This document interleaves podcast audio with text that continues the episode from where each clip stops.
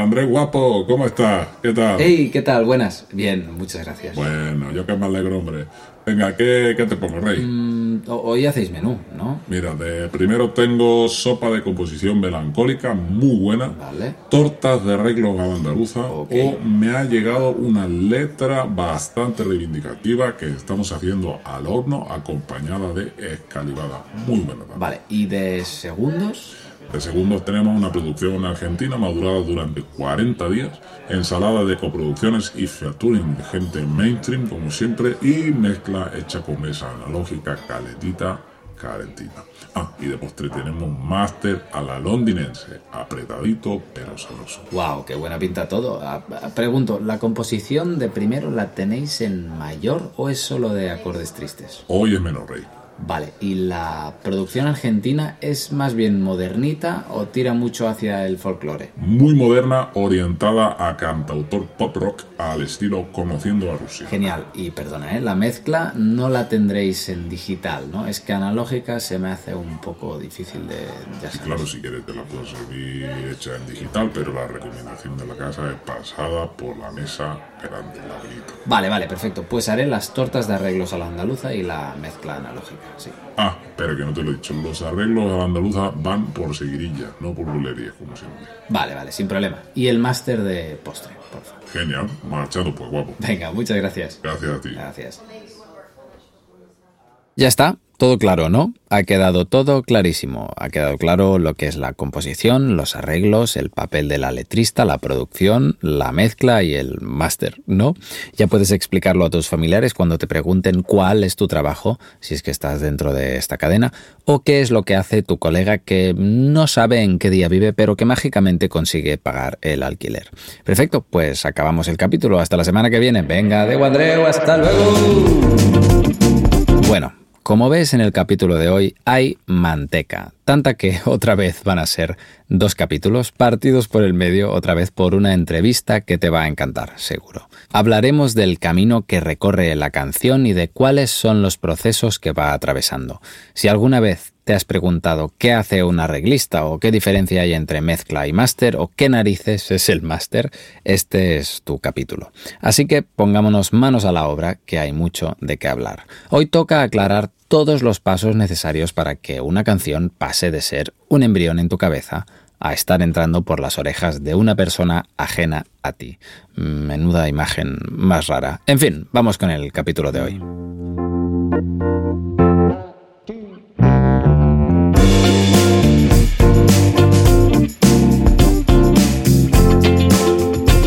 Soy Andreu Marqués y esto es La Sobremusa, el podcast que te acerca a la música moderna desde puntos de vista técnicos, reflexivos y morbosos que inexorablemente hará que la ames aún más.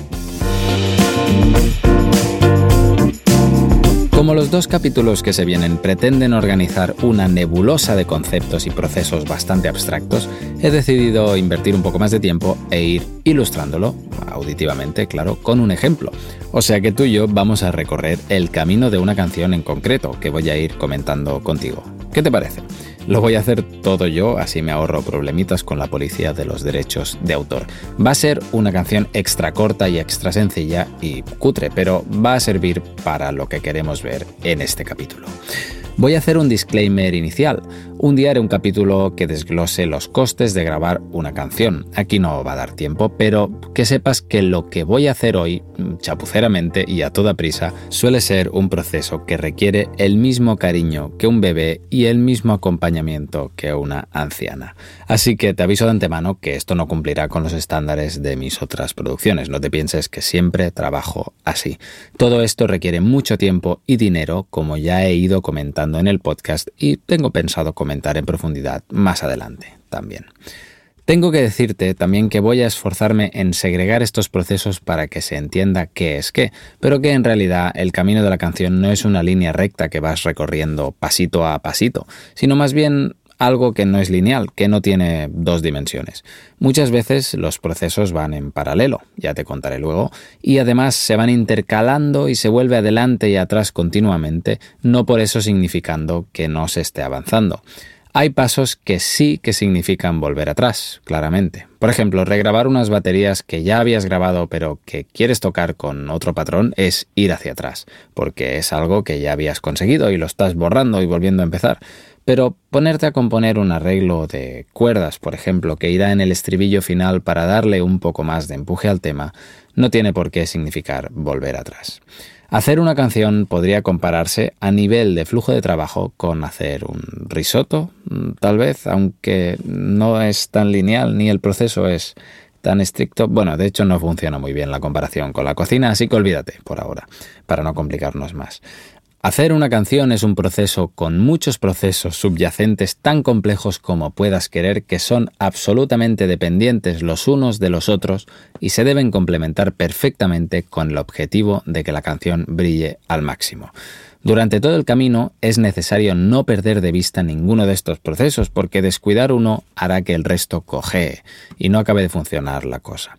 Y si te digo que a cada uno de estos procesos podrías dedicarle la vida entera, que cada uno de estos pasos se estudia en una carrera y da de comer, ¿cómo te quedas? Bueno, basta ya, vamos a centrarnos un poco. Primera aproximación. A grandes rasgos voy a separar el camino de la canción en dos partes, la que llamaremos la parte creativa y la que llamaremos la parte técnica. Yo creo que el orden es este, con algunas excepciones, pero vamos a ponérnoslo fácil. Primero se haría la parte artística y luego la técnica. La parte artística tendría unas partes dentro que llamo creación de la idea, estructura de la letra y arreglos.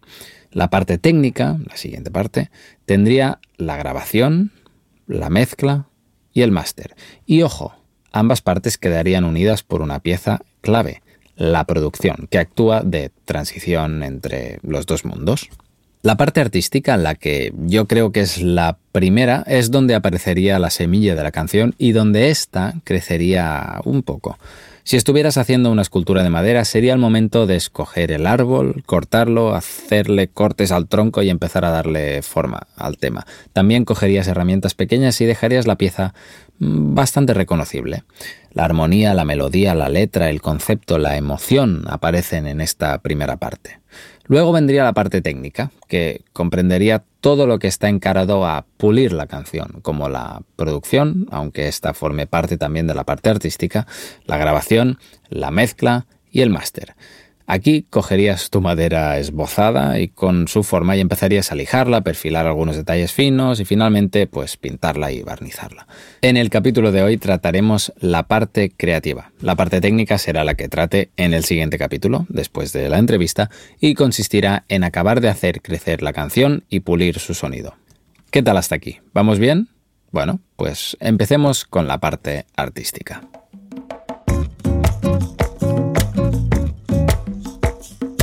Déjame insistir en que si algo de lo que comento en este capítulo te chirría, no te lo tomes personalmente. Este es mi punto de vista y es tan flexible como un flaver. Incluso yo lo he variado en algunas producciones. Habrá quien te diga que soy un, un impresentable y que es al revés. Bueno, pues que me lo diga y seremos mejores amigas.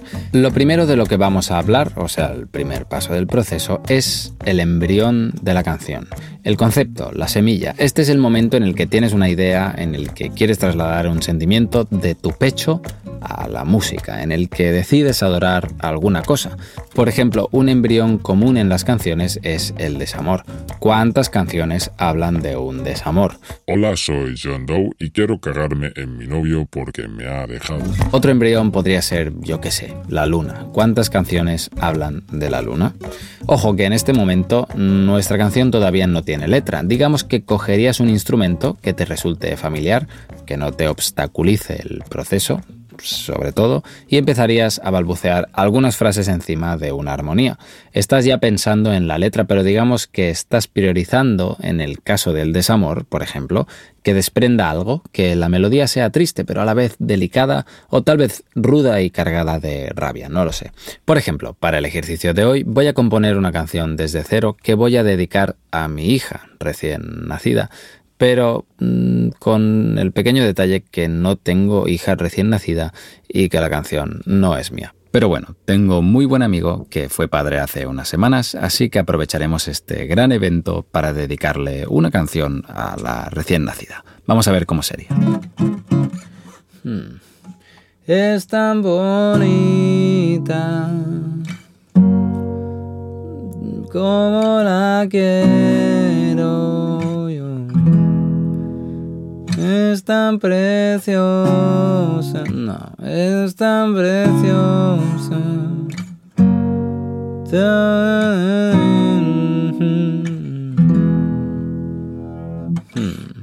No, es lo mejor que me ha pasado.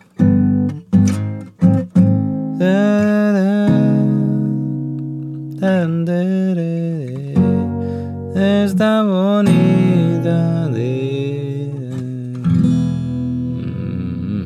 Como ves, estoy balbuceando encima de unos acordes a lo bestia, con una canción que me he inventado yo desde cero.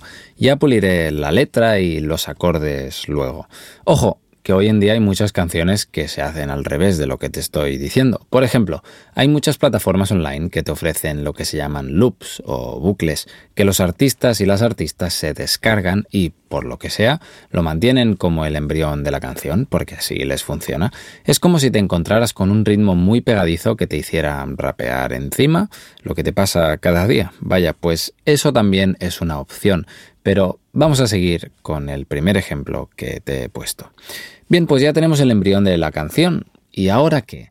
Recuerda que nunca debemos perder de vista la foto aérea de todo el camino, así que ya estamos pensando si preferimos que estos acordes nos suenen más rockeros para una producción con batería, guitarras eléctricas distorsionadas y cuernos.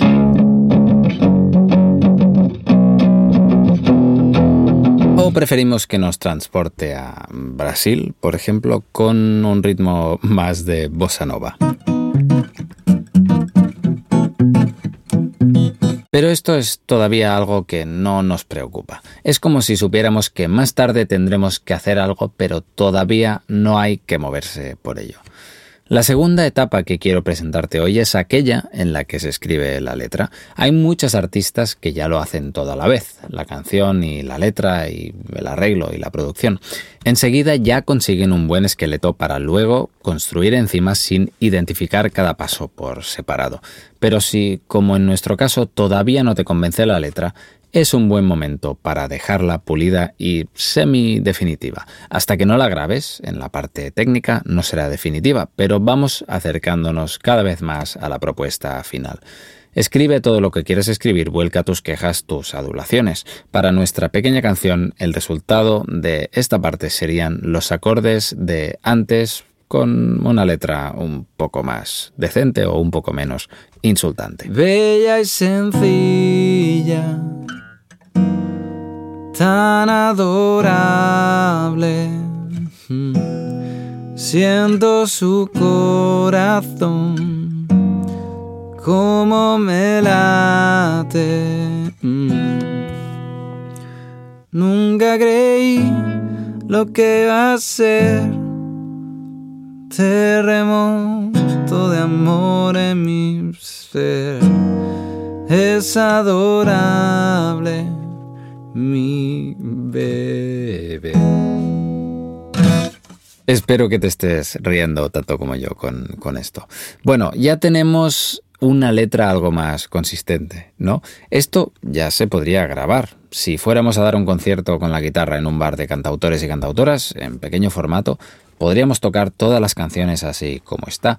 Por ejemplo, te recomiendo mucho un artista que se llama José González, que me gusta mucho, que grabó todos sus discos muy crudos, él con la guitarra y ya está. Y esto es lo que podríamos hacer. Esto que tenemos ya podría ser una canción definitiva. Solo haría falta esto, pues grabarla y pasarla por los últimos pasos de la parte técnica, la mezcla y el máster, para que suene del todo equilibrada y ya la podríamos subir a Spotify. Sí, ya he soltado las palabrejas, grabación, mezcla y máster que las explicaré con más detalle en el siguiente capítulo. Pero bueno, hay una que está clarísima, ¿no? La grabación consiste en eso, en grabar el sonido que sale de tu guitarra y de tu boca para poder reproducirla luego. Las otras dos, lo dicho, próximamente. Total, que hemos partido de un concepto como el nacimiento de nuestra hija y hemos acabado de perfilar la letra y hemos decidido grabar la canción para publicarla. Ok, esto sería una posibilidad. Pero, ¿y si en vez de quedarnos con nuestra canción a guitarra y voz, quisiéramos hacer nuestra canción un poco más compleja. Y si decidiéramos que queremos alargar el viaje y pasar de la melancolía a la alegría, pasando por una parte de la canción que le dé suspense y luego caer en el pozo absoluto otra vez, cuadra esto que te digo, tenemos el núcleo de esta canción, un estribillo que mola, por ejemplo, o una estrofa que se repite, pero nos falta algo. Tal vez repetir el estribillo cuatro veces iguales se nos hace demasiado pesado, no lo sé. Pues para trabajar esto entraríamos en la fase de arreglos o en inglés arrangement. E insisto, otra vez, hay gente que se dedica solo a arreglar canciones, pero a la vez no es imprescindible que pases por las manos de un arreglista para pulir tu canción. Puedes hacerlo tú mismo o tú misma, como hacía Johnny Mitchell, por ejemplo. Si quisiéramos arreglar nuestra canción, pues le podríamos diseñar un puente entre la estrofa y el estribillo, o podríamos variar la segunda repetición de la estrofa o añadirle un solo, lo que sea.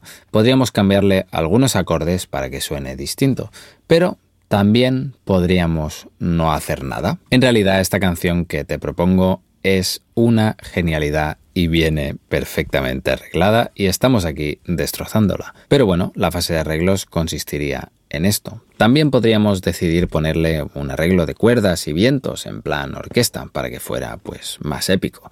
Por ejemplo, un arreglista de cuerdas increíble que ha hecho desde arreglos para Camarón y Rosalía hasta la banda sonora de Las Tres Mellizas, unos dibujos animados presentados en 1997 en la televisión catalana, es Joan Albert Amargós.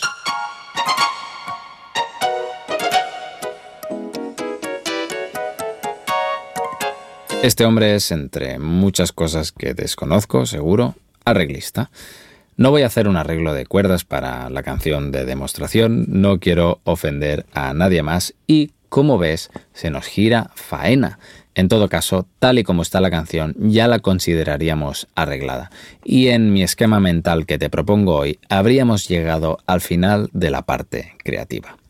Saltaríamos, pues, al puente entre ambas partes. Saltaríamos a la producción. Habrás oído las palabras productor musical o productora musical. Eh, tú, tío, el de los auriculares, ¿a qué te dedicas? Hey, tronco, ¿qué pasa, tío? Soy productor musical. Mira, te enseño una de mis maquetas, a ver qué te parece. Joder, tío, qué fuerte, cómo molas. La producción musical podría ser aquel proceso que liga la parte artística y la parte técnica. El papel de la productora o productor es muy importante a la hora de darle una estética concreta a la canción. Más que el papel del productor o la productora, el papel de la producción, que podría hacer la misma artista, pero que ni que sea inconscientemente se hace. En este punto ya hemos acabado el arreglo tenemos nuestra canción, que sigue estando tocada con una guitarra, pero que hemos decorado a conciencia más o menos y que ha quedado justo como queríamos. Pero, ¿y si no queremos sonar a cantautor folk de guitarra y voz? ¿Y si queremos sonar a Beyoncé? Sonar a Beyoncé no es trivial, además de tener un embrión de canción buenísimo, como la musicalización del amplio espectro de estados sentimentales que atravesó en la rotura con su pareja te recomiendo el Lemonade de Beyoncé, tienes que decidir muy bien qué instrumentación le pones a la canción. Y no solo eso, tienes que pensar bien qué papel desempeñará cada instrumento, con qué harás que suba la intensidad de la canción o si querrás que suene muy llena o muy minimalista. Tal vez quieres que suene muy a pop de los 90 o más a trap, más actual, o igual quieres que sea un bolero grabado con Buenavista Social Club en directo. Pues esto es parte de la producción. Vamos a producir un poco nuestra canción, brevemente. Soy muy pesado, pero insisto en que la producción musical es una carrera laboral en sí. Nombres como Dennis Pop, Sylvia Massey, Quincy Jones, Max Martin o El Guincho entrarían dentro de este sector y tendrían la tarea de darle la capa estética que se quiera. Una productora puede decidir dejar la canción a guitarra y voz o llenarla de capas con otros instrumentos. En nuestro caso vamos a añadir algún instrumento. Le pondremos una caja de ritmos, cosa que hará que cambie un poco el tempo de la canción y el flow en general. Un sintetizador que haga de bajo. Una capa de percusiones. Un teclado de fondo y alguna cosita más bella y sencilla, tan adorable. Siento su corazón como me late. Fíjate, venimos de aquí. Es lo mejor que me ha pasado. Y hemos llegado aquí. No está mal mi ser es Y sin quererlo, ya nos hemos metido en el terreno de la grabación, que lo dejaremos para el siguiente capítulo. Porque claro, ahora ya estás oyendo las muestras que te estoy haciendo porque las he grabado con el micrófono que tengo aquí. Y grabar la música es todo un arte, como cada paso de esta cadena. O sea, quiero decir que todo lo que ha pasado hasta ahora se podría hacer grabándolo con medios baratos y flexibles. La maquetación de la idea y la letra lo haríamos pues con el móvil y con un papel, los arreglos con alguna librería de ordenador, hoy en día porque antaño lo tenían todo en la cabeza, y así mantendríamos la flexibilidad de todo el asunto. Lo cierto es que el hábitat natural de la figura de la productora es el estudio de grabación, sea un estudio mítico como el de Abbey Road, donde grababan los Beatles, o sea una habitación adaptada en tu piso, porque cada propuesta que hace se va plasmando en la canción. Ya te contaré lo que he grabado aquí y cómo lo he hecho, pero eso vamos a dejarlo para el próximo día.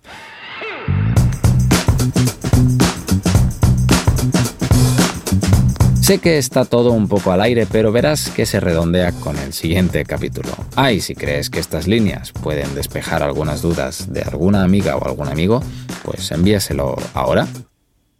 Venga, te doy 30 segundos.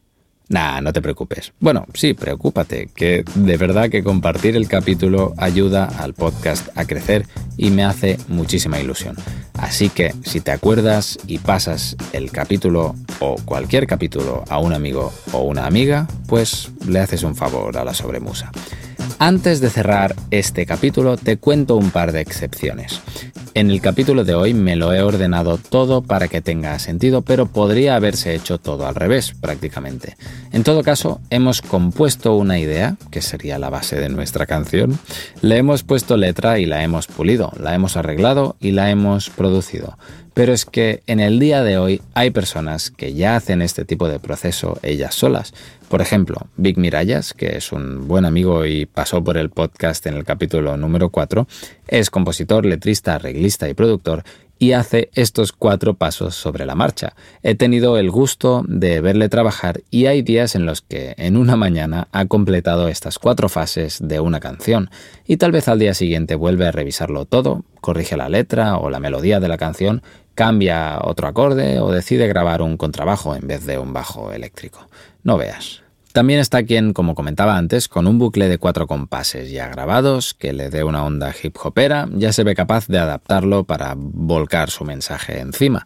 Como ves, hay mil opciones de aproximarse al resultado de tener una canción y ninguna es incorrecta, evidentemente.